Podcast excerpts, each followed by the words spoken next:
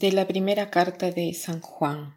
En aquel tiempo Jesús se les apareció otra vez a los discípulos junto al lago de Tiberíades. Se les apareció de esta manera. Estaban juntos Simón Pedro, Tomás, llamado el gemelo, Natanael, el de Caná de Galilea, los hijos de Zebedeo y otros dos discípulos. Simón Pedro les dijo, Voy a pescar.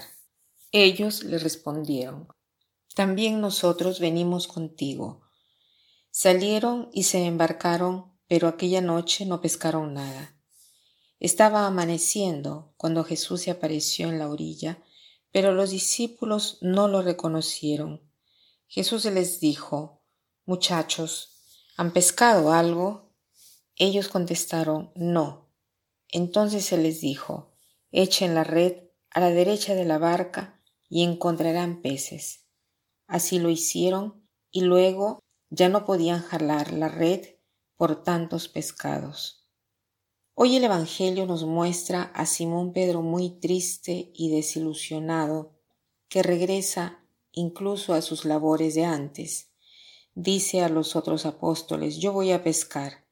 Eran Tomás, llamado el gemelo, Natanael, el de Cana de Galilea, los hijos de Zebedeo y otros dos discípulos. Y ellos le responden, nosotros también venimos contigo, tanto para levantarse los ánimos, ¿no? Suben al barco y ¿qué sucede? Esa noche no cogen nada. Al día siguiente, al alba, ven a Jesús, pero no saben que es Jesús, y les pide algo de comer. Ellos le responden que no tienen nada para darle de comer y visto que no habían pescado nada, les dice de tirar la red al lado derecho de la barca y encontrarán peces. Los apóstoles hacen lo que Él les dice.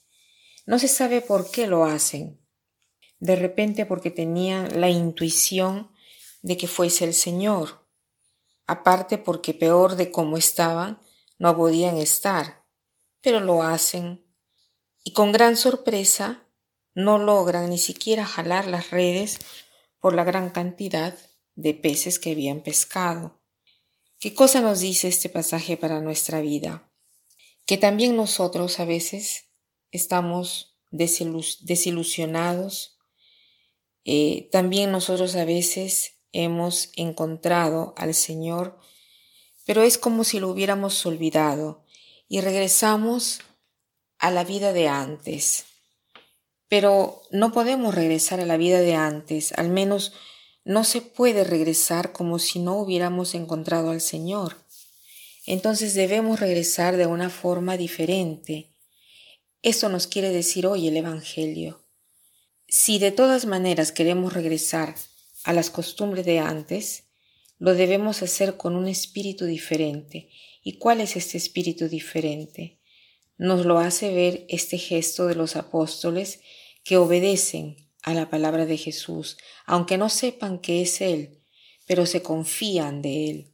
Tiran las redes al lado derecho y esto quiere decir que nosotros debemos hacer lo mismo, abandonándonos a Dios, abandonarnos al hecho que por sí solos no podemos hacer nada.